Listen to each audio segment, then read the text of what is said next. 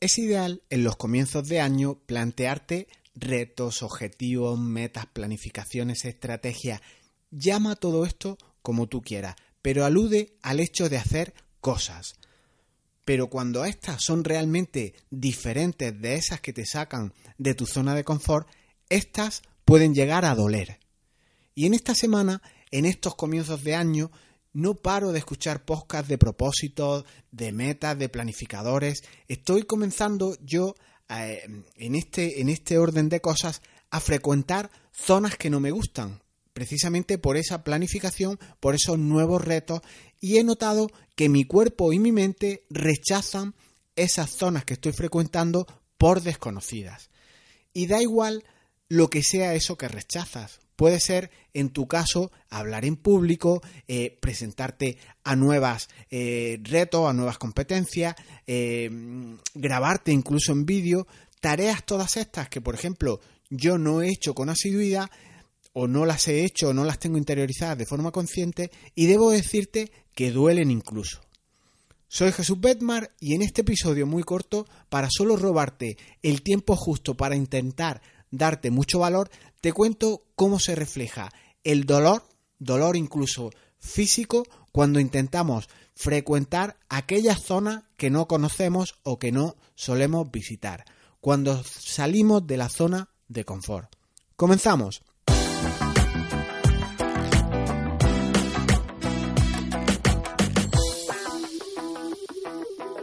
Cuando trabajamos o volvemos al trabajo después de, esta, de, este, de este parón navideño, eh, empezamos con nuestras rutinas. Vamos al trabajo, eh, vamos a casa, comemos, hacemos una parada, volvemos al trabajo, incluso echamos el más afortunado alguna cabezadita y después vamos haciendo otras cosas rutinarias. Algunos hacen deporte, algunos trabajan con, sus hijos en casa.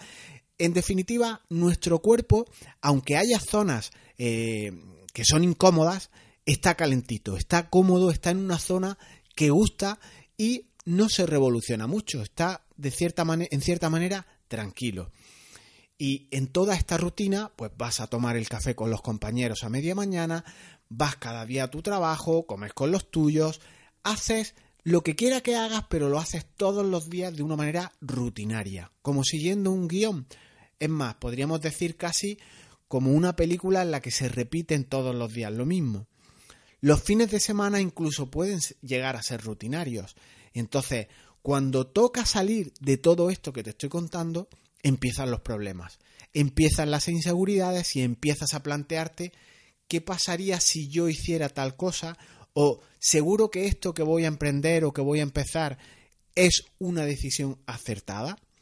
Y yo te lo apuntaba en relación a, a esta incomodidad que puede provocarte, por ejemplo, hablar en público o enfrentarte a tareas nuevas, hacer cosas tecnológicas cuando eres un torpe digitalmente hablando. Entre millones de cuestiones hay muchas de las que nos incomodan. Y el motivo, esa causa de incomodidad, da igual realmente. Simplemente es una zona que no es la tuya, es rara, es diferente, es nueva o no la has frecuentado jamás.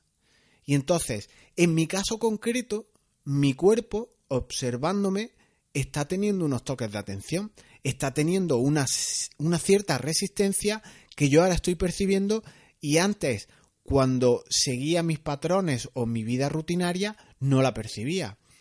Por ejemplo, estoy más insomne de lo normal. Yo hace años que ya soy insomne, duermo muy poco, aunque mm, no lo necesito, me encuentro bien descansando las horas que duermo y son muy pocas. Pero ahora estando en esta zona de no confort, estoy durmiendo menos de lo normal. He empezado incluso a apretar los dientes, como si estuviera más tenso de lo normal, y no hay un motivo aparente para estar por la tarde, estar por la mañana, estar incluso antes de acostarte, apretando la mandíbula que, que sientes como molestia, incluso dolor. Y en este hacer más cosas que ahora estoy empezando en este año, cosas que me sacan verdaderamente de mi zona de confort, he dejado de hacer otras que son base, que son fundamentales, que eran para mí innegociables y esto me está provocando eh, cierta incomodidad. Por ejemplo, yo iba al gimnasio cinco días en semana, incluso los días que no iba al gimnasio salía a correr. De media, cinco días de deporte yo hacía. No un deporte para volverse loco, pero siempre tenía esa rutina. Y por seguir con cosas físicas, con estas mimbres, con ese dolor que provoca el salir de tu zona de confort, las cervicales empiezan a decir, aquí estoy yo. Y no sé si motivado por las horas de silla, las horas de ordenador que estoy echando, o, es por esa cuestión que te digo que es de salir de, tu zona de, confort. En definitiva, mi espalda, mis cervicales, mi, zona eh, posterior se está resintiendo más de lo normal. Con la alimentación, idem de idem, ocurre otro tanto de lo mismo.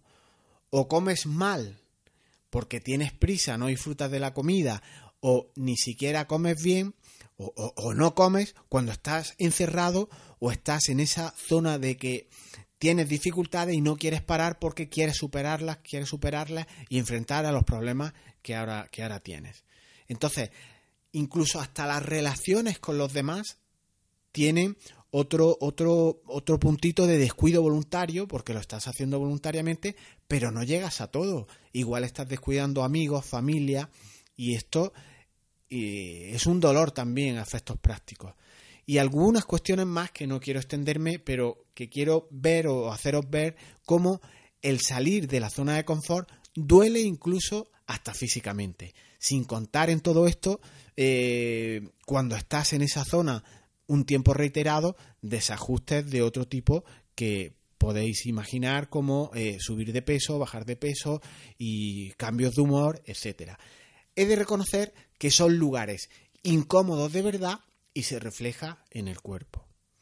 Entonces, al hilo de todo esto, considero de verdad, de, una manera muy franca, que hay que moverse, hay que innovar, hay que estar en esas zonas incómodas para sobre todo evolucionar, para hacer cosas nuevas, para mejorar otras, en definitiva, para sentir que estamos vivos.